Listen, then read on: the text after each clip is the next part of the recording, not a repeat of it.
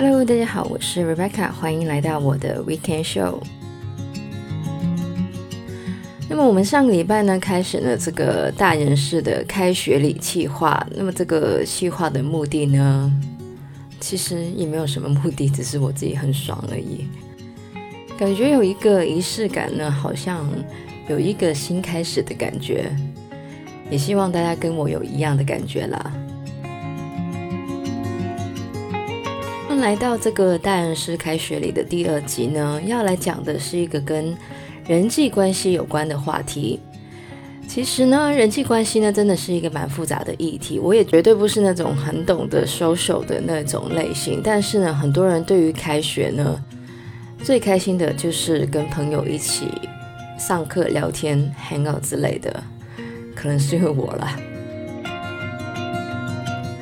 那么因为大家的背景、兴趣都比较类似的关系呢，所以呢，在上学的时候呢，要交朋友呢，好像比较容易。不过呢，在出社会之后呢，可能也是因为这个背景呢，有点不太一样，也可能因为有一些同事之间的竞争的关系呢，要交朋友好像没有以前那么的容易。所以呢，大人式的开学礼的第二集呢，我们要来聊的就是成年人的友谊，还有一些可以交到新朋友的方法。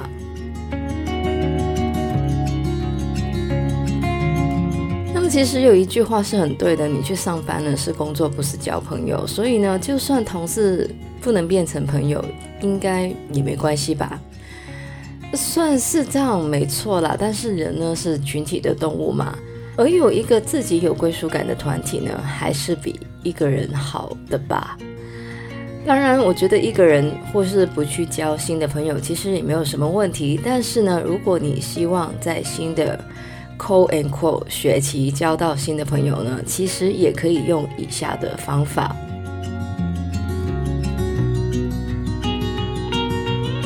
那么刚刚也说了，在学校呢，大家可能因为有共同的兴趣呢，就变成了朋友。所以呢，报名去参加一些兴趣班呢，是一个可以认识新朋友的方法。同时呢，也可以让大家呢，literally 开始一个新的学期。更重要的是，可以学到一些自己想要学习的东西。那么老实说呢，本人呢，也曾经在工作的期间呢，去上一些就是语言的课程。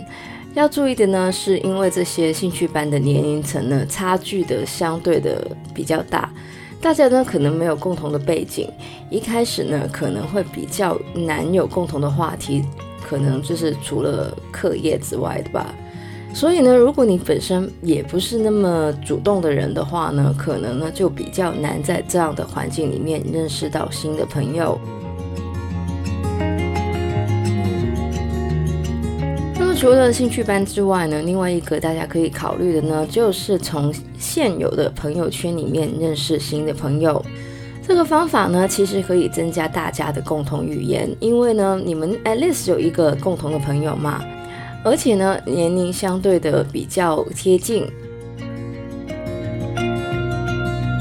不过呢，呃，有小小的问题呢，就是因为大部分的人呢都觉得让不同圈子的人呢，就是 cross over 呢有点奇怪，所以呢，如果大家真的想要透过这个方法认识新的朋友的话呢，可能需要主动安排一些活动才可以，像是一起去旅行。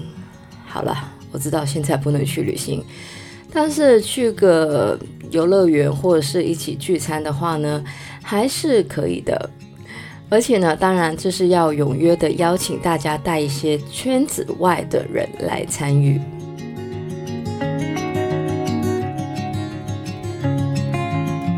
外一个呢，同样可以让大家认识到新朋友的方法呢，非常的有意义，就是去当 volunteer。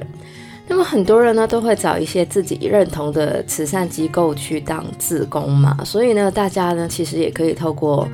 这个当志工的管道呢，去认识一些跟你有类似想法的人，那么在交到新的朋友之余呢，也可以回馈社会。尤其是呢一些活动呢，其实过程呢还蛮有趣的，而且在活动之后呢，大家也更有共同的话题可以去聊。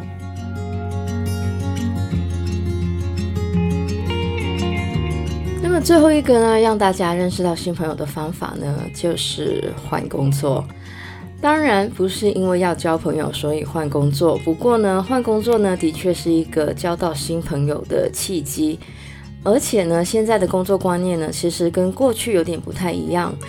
这个人力专家呢，其实也说了，中层以下的员工呢，其实应该每隔三到五年呢，就应该审视一下自己的工作岗位，需不需要提出升迁的机会，或是要不要找新的工作等等。虽然这个好像跟交朋友没什么关系，但是换工作呢，的确可以让人很快就交到新的朋友。当然，新的同事如果跟你的 vibe 不一样呢，也没关系，因为你有一份 hopefully 更好的工作了嘛。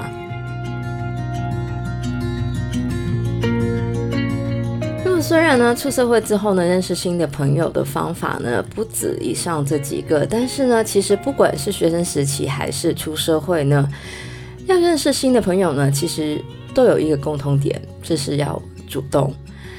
我觉得呢，其实人越大呢，我们的 comfort zone 呢就越来越小，因此呢，才会越来越难交到新的朋友。我还蛮记得我上高中的时候呢，因为跟大部分的国中同学呢上不一样的高中。因此呢，我就立定了决心要认识新的朋友，因为去到一个新的环境嘛。所以呢，我在高中报到的第一天呢，就跟排在我前面的另外一个华裔的女生自我介绍，因为那时候是在加拿大。然后这个人呢，之后呢就成为我的 BFF。我这个朋友呢，还蛮经常拿这一段故事来笑我的。他说他从来没有见过这么主动的人。当然，交新的朋友很好，但是呢，还是要记得维持之前那些好不容易得到的友谊。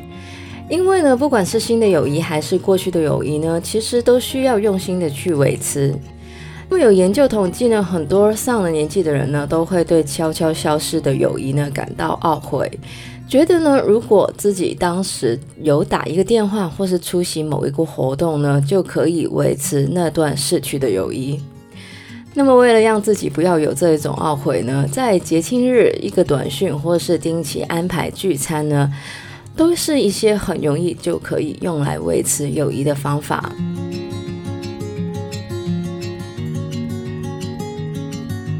那，由于我很多的朋友呢都住在不同的地区的关系呢，在友谊的维持上呢，的确没有那么容易。但是呢，我比较幸运的是呢，我有一个非常好的高中同学。我每一次回加拿大呢，他都会为我呢联络其他的高中同学，然后一起聚餐。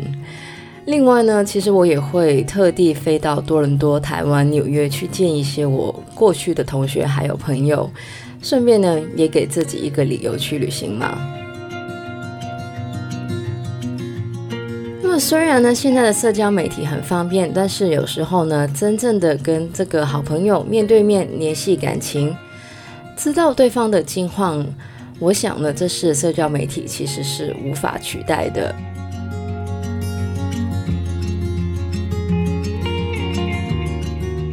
那么以上呢，就是我对成年人友谊的一些感想。不管大家想不想要交到新的朋友，还是维持以前的友情呢？最重要的还是要主动一点。那么，如果大家喜欢我们节目的话呢，可以在不同 podcast 平台上追踪我们的节目。希望大家有个美好的周末，也有一个美好的九月。谢谢大家收听，我是 Rebecca，我们下个礼拜再见，拜拜。